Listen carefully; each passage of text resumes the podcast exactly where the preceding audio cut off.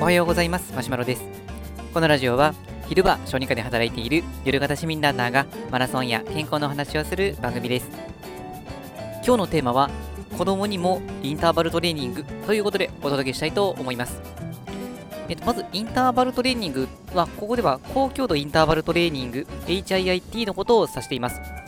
で、この HIIT は、えー、高強度インターバルトレーニングの略ではあるんですけども、じゃあ何がこう強度が強くて、そういうインターバル開けてるのかなんですが、どういう、まあ、トレーニング方法かというと、まず30秒間全力ダッシュをして、30秒間休んで、また30秒間ダッシュしてということを、ま、4本から6本ぐらい行う、そういうトレーニングです。まあ、束出式っていうのもあります。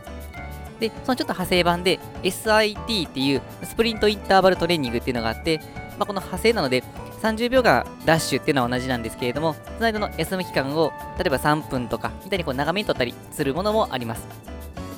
でどちらも効果として狙っているものは同じで、こう全力で走ることによって、この酸素をあまり取り込めない状況で走る、いわゆるこの無酸素状態を作り出して、そこでトレーニングをしていくっていうものです。で、これをこの積み重ねていくことによって、この無酸素の状態で走っていくのを、こう走って休んでまだ走っててやると、この酸素はないけどもトレーニングしていく、負荷をかけていくっていう状況になるので、この心肺機能の向上が図れるというものです。で、このトレーニングなんですけれども、例えばこの4本するっていうだけでもあの効果があるんですが、しかもその4本だけした場合、30秒かける4本なので、実質運動してるのは2分なんですね。6本やっても3分です。休憩時間いたとしても、まあ、10分から15分以内に収まるので、もう本当にこうキュッてこう濃縮したような、そんなトレーニングになりますので、例えば、まあ、時間がなくて、なかなか練習ができないなという方にも非常におすすめです。で、練習内容としては、なんかこう短距離の練習のような感じなんですけれども、いわゆるマラソンランナーの人だったりしても、まあ、これでも持久力の向上が見込めることができますので、まあ、普段は例えばジョギングで長めの距離を走るっていうことをやっていきつつも、まあ、週に1、2回ぐらいこういう HIIT、SIT を取り入れていくとよりいいんじゃないかなというふうに思います。でですね、今日の話題はこれをですね、子供にもやらしてみたらどうかなっていう、そういう発想です。まあ、思いついたのが最近なので、効果があるかどうかっていうのは今ちょっと検証を始めたところになるんですけれども、これ始めようと思ったきっかけなんですけれども、僕、小児科で外来をやっていて、まあ、いわゆるこの肥満の子とかも見る機会が多いんですね。今だと、まあ、小学校に身長と体重を見る、まあ、プログラムみたいなものが、ま配られていて、そこにこのその子の身長体重を入れていくと、ま肥満傾向なのかどうなのかっていうのもすぐにわかるんですね。でなので、今までだと、もう学校の先生が見て判断して、まあ、この子必要だから送ろうか、あの病院に紹介しようかなっていう風になっていたのが、まあ、そういう自動的にやってくれるようになりました。で、やっぱり学校の先生も、教えるプロではありますけれども、体を見るプロではないですし、で全校生徒を見ようとすると、もう規模によったらもう何百人っていう、そういうレベルの人数を見ないといけないので、そういう状態で細かく見て、あこの子は大必要だから病院に行こう、行かせようっていうふうに判断するのはなかなか難しいと思うんですね。で、まあ、そうすると、機械に、まあ、プログラムに入れると、あの機械的にもう判定してくれて、もう体重が多いから、もう病院に行きなさいっていう、そういう判定が出ますので、まあ、そうすればこの先生を悩むことなく、もう病院に紹介しようという、そういう流れになります。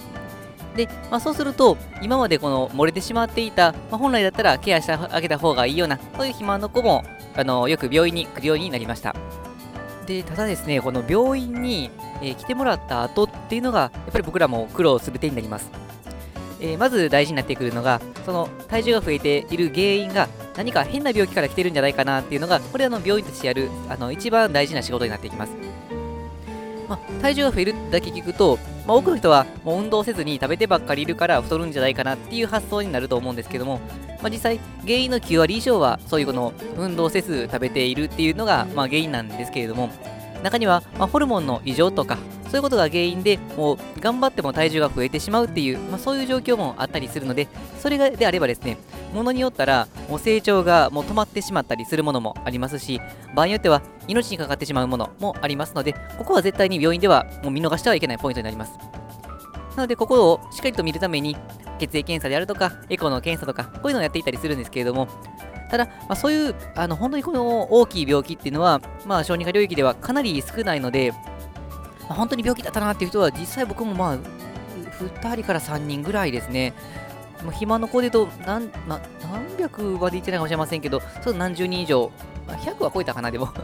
まそれなりの数は見てると思うんですけれども、まあ、それでも2、3人ぐらいっていうレベルですので、本当にこのいわゆる病気っていうような人は非常に少ないです。そうなると、9割以上を占める、やっぱりこの食べてしまって、でも運動しないっていう人をどうするかっていうところがポイントになってくるので、まずは、まあ、こういう食事がいいですよっていうところとか、運動がいいですよってことを説明するんですけれども、えー、っと、なかなかですね、この運動のハードルが難しいんですね。で食事に関しては、大概そういう子たちっていうのは、お家で工夫できるポイントが多いので、栄養士さんと一緒にタイアップしてお話を聞くことによって、新しい知識が身につくと、例えばですけど、よくあるのが、おかずを大皿にガツって持ったりすると、これこう、まあ、自分で、まあ、食事の時取り分けて食べますが、そうすると自分が食べた量がわからないので、もう無限に食べてしまうっていう状況があるので、もう一人一人におかずを取り分けるっていう風にすると、自分の上限がわかると。例えばこんなことも含めて、まあ、細かい知識はいろいろありますので、そうやっていくと、ある程度の食事のコントロールはつくようになります。でもですね、この運動はなかなか難しいんですね。まあ、というのも、運動も1日頑張ったから痩せるかっていうと、そういうわけでもなくて、まあ、軽い運動でもいいから、この継続していくってことは非常に大事になってきます。ただ、継続って言っても、この継続がなかなか難しくて、やっぱり続く人こうっていうのは少ないんですね。で、まあ、一番続きやすい方法かなと思ってるのは、僕自身は習い事で、習い事で例えばテニスを始めました、水泳を始めましたっていう人であれば、例えば仮に週に1回だったとしても、まあ、週に1回は確実にそのテニススクールだとか水泳教室とかに行くので、ある程度運動はできるんですが、かといってもやっぱり週に1回だけですので、もうちょっと運動してほしいなっていう思いがあります。でですね、最近、この HIIT、まあ、ややっと出てきましたけど、この HIIT をその時に進めてみてはどうかなっていうふうに思ってるんですね。で、っていうのがこの HIIT、まあ、正式な形でいくと30秒全力ダッシュなんですけれども、これすると結構大変なので、ちょっとこう変則的にやる緩めにして、まあ、子供にこの50メートル全力疾走っていうのを、まあ、2から、で可能なら4回ぐらいやってみてっていう風にやってみようかなと思ってるんです。で、実際1人の子にあの説明して、あのー、どうどうかなっていう風にやったんですけど、これ結構ですね、食いつき良くてですね、今まであのジョギングとかあのウォーキングいいですよって言ってたんですけども、だいたいジョギングってみんな大体やらないですね ウォーキングが一部する人はいるかなと思うんですけど、ジョギングはほとんどしなくて、やっぱりあの、ジョギングすると楽しいんですけど、まだこの、やっぱりこの肥満ってなってしまうような子たちからすると、運動のハードルが高いのに、ジョギングをしていきましょうっていうのはなかなか大変みたいで、続くっていう子はほとんどいなかったですね。で、まあ、それを振り返って、まあ、考えていくと、まあ、そういうこの体重が増えてしまった子供たちからすると、運動っていうのはま楽しくないものっていう、まあ、そんな印象があるんじゃないかなとは思いますし、あとは、おそらく運動をそんなにしてない子たちなので、そもそもの基礎体力が少ないっていうところもあるのかなと思いました。で、そうすると、この HIIT をやろうとすると、例えばこの先の 50m っていうのを基本にした場合、大体ま小学生の足であれば、学年とか、まあ、その子の体力によって変わりますけど、そこは10秒から15秒以内には走れるかなと思いますので、まあ、それを仮に4回やったとしても、合計運動時間はま1分以内です。で、そうすると、結構、あ、楽ちんかもっていう風に思うかなと思うんです。で、しかもこう全力ダッシュって結構ですね、この闘争心を吐き立てられて、まあ、お母さんでもお父さんでもいいので、競争しようっていう風にしたりすると、この、まあ、ゲーム感覚というか、あの負けず嫌い欲ができて出てきて、で、パッとやれるかなと思うんですね。しかも、パッとやってパッと終われるので、まあ、シンプルにできる。で、しかも闘争心もかき立てられるっていうところで、結構こうゲーム性も出てきて面白いのかなと思いまして、実際その子も説明したらなんか目がキラキラし始めてですね、今までこの運動の話した瞬間に顔を背けてたんですけども、キラキラし始めて、ちょっとやってみるって言って、まあ、実際このやってくれてるみたいです。なのでこれが実際続くのかどうか、ぱりこれ面白いなと思っても、その面白さがどこまで続くのかどうかっていうところは見ていかないとわからないですし、僕の理想としては、この HIIT 子供変則版みたいなもので、えーと、うまいこと基礎体力が上がって、ちょっと運動したら楽しいなの気持ちになって、それで運動し始めて、すべてのことがうまくいくっていう風になったら理想かなと思うんですが、果たしてうまくいくかどうか、まあ、これからちょっといろいろ試していきたいなと思います。というわけで、えー、今回のお話としては、